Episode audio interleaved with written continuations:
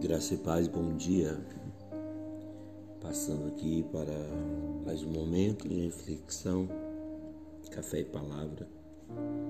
Eu quero meditar com você hoje em Mateus capítulo 19, versículo 16. Nos diz assim: E eis que aproximando dele um jovem, disse-lhe: Bom mestre, que farei para herdar a vida eterna. E ele disse-lhe: Por que me chamas bom? Não há bom senão um que é Deus. Se queres, porém, entrar na vida, guarda os mandamentos. Disse-lhe ele: Quais? E Jesus disse: Não matarás, não cometerás adultério, não furtarás, não dirás falso testemunho, honra teu pai e tua mãe, e amarás o teu próximo como a ti mesmo. Disse-lhe o jovem: Tudo isso tenho guardado desde a minha mocidade. Que me falta ainda? Disse-lhe Jesus: Se queres ser perfeito, vai, vende tudo que tens, dá aos pobres e terão um tesouro no céu, e vem e segue. O jovem, ouvindo esta palavra, retirou-se triste porque possuía muitas propriedades. Note bem que esse jovem, assim como Nicodemos, eles eles querem saber o que fazer para herdar a vida eterna. Ainda no domingo eu estava pregando sobre a salvação, né, dizendo aos irmãos que nós somos eternos. Por mais que o nosso corpo um dia desça à sepultura, mas a nossa alma, o nosso espírito, ele é eterno. E mesmo que descer, de, é, venhamos descer à sepultura, um dia ressuscitaremos para receber, né, para sermos julgados segundo as nossas obras. E é isso que esse jovem ele quer saber. Ele quer saber do próprio Jesus como fazer para ter direito a entrar para a vida eterna. E Jesus disse para ele, né, ele chega até Jesus com um discurso, tentando ganhar Jesus na bajulação, tentando ganhar Jesus na, né, na conversa. O primeiro ponto que eu quero destacar para os irmãos é que ninguém convence Deus com palavras. Deus não é como o homem que às vezes é levado por palavras. Deus olha, Ele conhece tudo, Ele sonda tudo ao nosso respeito. Então, com Deus, ou é tudo ou nada. Não tem meio termo com o Senhor. E é o que ele quer passar para esse jovem. Ele chega ali, bom mestre, o Senhor já dá nele uma. Por que me chamas bom? Porque eu quero que você entenda uma coisa, irmãos. O inimigo, esse espírito de bajulação, ele. Muitas, muitas vezes nós vamos vê-lo atuando na Bíblia. Lá em Atos 16, nós vamos ver ele falando na boca daquela jovem adivinhadora, né? A respeito de Paulo e Silas, que eram servos do Deus Altíssimo, tentando ganhá-los na bajulação para ele, eles não mexerem com, mexerem com ela, com ele, até que Paulo e Silas repreendem aquele espírito. Nós vamos ver o Gadareno também, né? ele já sai um conto de Jesus, porque vens, vens me atormentar antes do tempo. Então nós precisamos entender que com Deus esse espírito não tem vez. Aquele jovem, ele vai ter um, um direcionamento. Jesus disse: é simples, obedeça, viva a palavra. Porque muitos querem a bênção, querem servir a Deus por conveniência, mas não querem submeter à vontade, à palavra de Deus.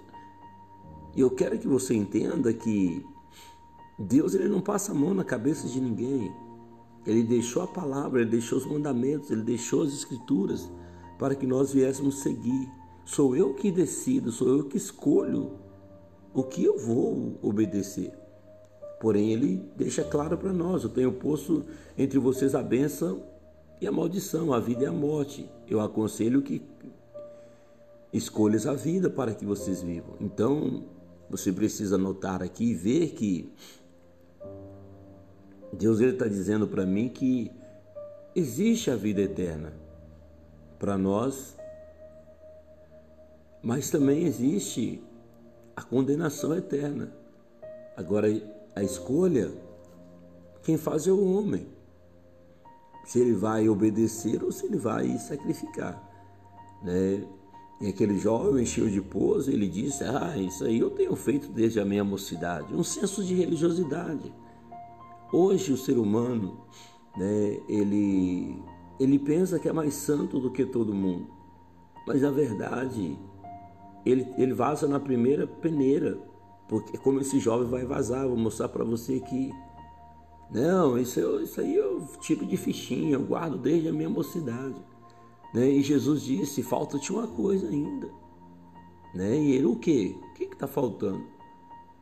Vai, vende tudo quanto tens e dá aos pobres.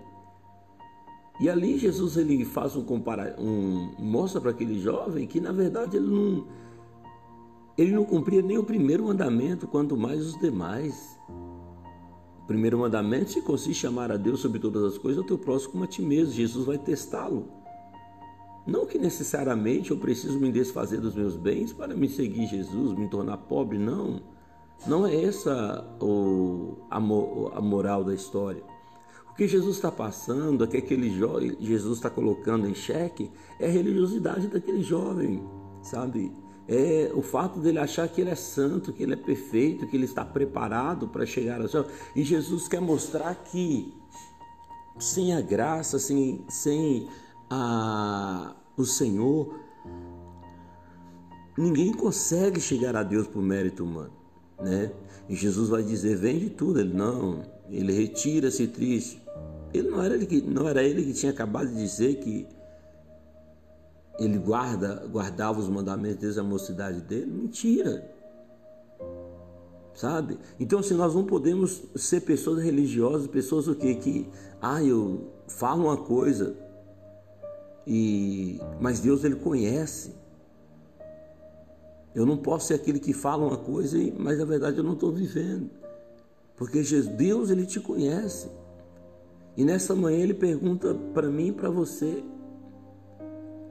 né, o que ele, aliás, se nós chegássemos até ele para fazer essa pergunta, o que ele falaria para nós? O que, que está faltando em nós ainda? Vale refletirmos nessa, nesse versículo. Então, meu irmão, aquele jovem ele retira triste e sai. Por quê? Porque ele tentou ganhar Jesus na conversa e Deus não é levado por conversa. Pense nisso. A salvação é para todos. Ela está disponível, acessível a todos, aqueles que buscarem e obedecerem à palavra do Senhor. Deixa essa reflexão para você, não seja como esse jovem rico. Ah, pastor, então para mim seguir Jesus tenho que desfazer de tudo e me tornar pobre? Não, não é isso. Não é isso que Jesus está dizendo. Mas Jesus ele está colocando em xeque aquilo que aquele jovem estava afirmando, sabe? Ele afirmava que ele era bom, que ele guardava, que ele era perfeito. Né? E Jesus vai mostrar para ele que não, que ele não era perfeito. E nós precisamos analisar bem isso, para que nós também não venhamos ser reprovado como esse jovem. Porque no versículo diz, é, 21 disse-lhe Jesus: Se queres ser perfeito, vai vende tudo que tens e dá aos pobres e terás um tesouro no céu. E vem e segue. Então, assim, por que, que Jesus está mandando ele ir? Porque ele se achava perfeito. É como muitos hoje, ah, eu sou santo, eu sou cara, fulano de tal é o demônio, né? Então, irmãos, ninguém é perfeito, ninguém é santo, somente um, que é Deus. E por isso que Jesus está dizendo: se queres ser tu perfeito, então vai e vende tudo. Tá? Não necessariamente Jesus está te mandando desfazer dos seus bens. Mas no caso desse jovem que se achava né, perfeito acima dos demais, ele vai colocá-lo à prova para como ele se tornar perfeito. Amém? Meu Deus e meu Pai, em nome de Jesus, eu quero abençoar a vida de todos os teus filhos. Nós temos vivido dias difíceis, nós temos vivido dias de trevas. Meu Pai, dias onde cada dia se torna mais difícil, mas nós temos do Senhor uma palavra. Estarei convosco todos os dias até a consumação dos séculos. Esse é o nosso conforto, Pai. Esta é a nossa alegria de saber que Tu estás conosco e não nos desampare e não nos deixe. Por isso, nesta manhã, eu intercedo a Ti pelo meu irmão, pela minha irmã, intercedo a Ti por essa pessoa. Meu Deus, que se encontra, ó Deus, enferma, que se encontra hospitalizada, que se encontra, meu Deus, quem sabe desenganada pela medicina. O Senhor é a cura, Pai. Ao passo que ela der um passo em direção ao Senhor, meu Deus, eu peço a Ti, mude a história dela. Cure-a para que ela sinta que Tu podes, que o Senhor é o único caminho que pode mudar a vida dela. Assim eu abençoo a vida deles, eu abençoo, meu Pai, o dia deles em o nome do Senhor. Pai, que o Senhor possa cada dia nos conceder força para nos tornarmos servos obedientes e retos diante do Senhor. Esta é a minha oração, este é o meu clamor nesta manhã, não só pela minha vida, mas por todos os meus irmãos e amigos. É o que eu te peço em nome de Jesus. Amém. Conceda-nos um dia de vitória, em nome de Jesus. Que o Senhor te abençoe e te guarde. Que o Senhor faça brilhar o teu rosto sobre ti e tenha misericórdia de ti. Que o Senhor sobre ti levante o teu rosto e te dê a paz. Amém?